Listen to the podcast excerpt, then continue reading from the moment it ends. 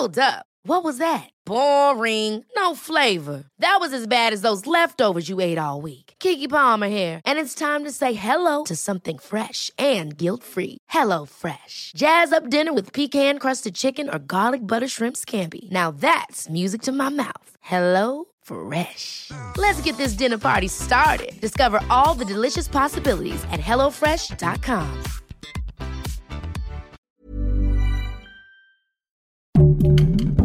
Heraldo Podcast, un lugar para tus oídos. Esto es Primera Plana de El Heraldo de México. Sigue nuestro podcast en Spotify para estar al día con las noticias más importantes.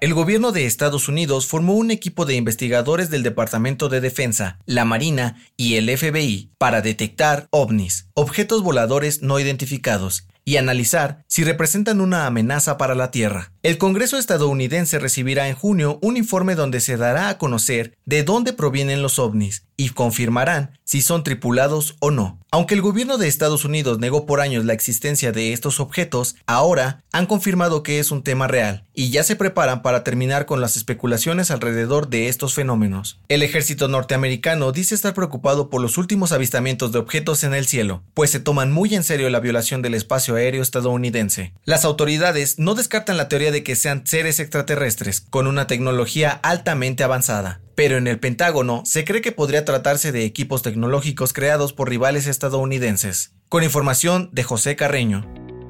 Durante la conferencia mañanera, el presidente López Obrador aseguró que la violencia que se ha vivido en estas campañas electorales se debe al amarillismo por parte de los medios de información, ya que han provocado la polarización política en la sociedad debido a sus intereses y han magnificado los ataques contra políticos. Cabe resaltar que estas elecciones son las segundas más violentas en la historia de México, pues al menos 88 políticos y candidatos han sido asesinados durante el actual proceso electoral. AMLO aseguró que los ataques contra candidatos no quedarán impunes y que el gobierno trabaja para garantizar que no haya violencia el próximo 6 de junio. Además, invitó a la gente a votar para hacer valer la democracia y que no haya un nuevo fraude electoral. Con información de Francisco Nieto.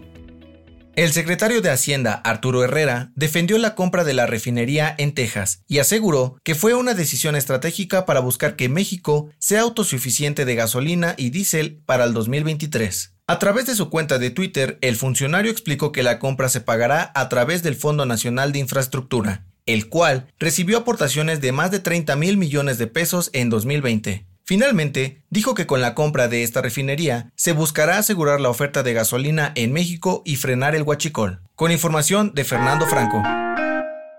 En otras noticias, la Fiscalía General de la República detuvo a Florian Tudor, presunto líder de la mafia rumana que clonaba tarjetas en México. Es acusado por los delitos de crimen organizado, extorsión y tentativa de homicidio. En noticias internacionales, el presidente de Estados Unidos, Joe Biden, ordenó a las agencias de inteligencia abrir una investigación para determinar los orígenes del COVID-19. Especulan que pudo tratarse de un accidente en un laboratorio de China. Y en los deportes, Zinedine Zidane dejó de ser el director técnico del Real Madrid. El francés se despide de su segunda etapa con los merengues luego de una temporada sin títulos. Durante su primer ciclo al frente de los Galácticos, logró dos títulos de liga y dos Supercopas de España, además de tres campeonatos en la Champions League.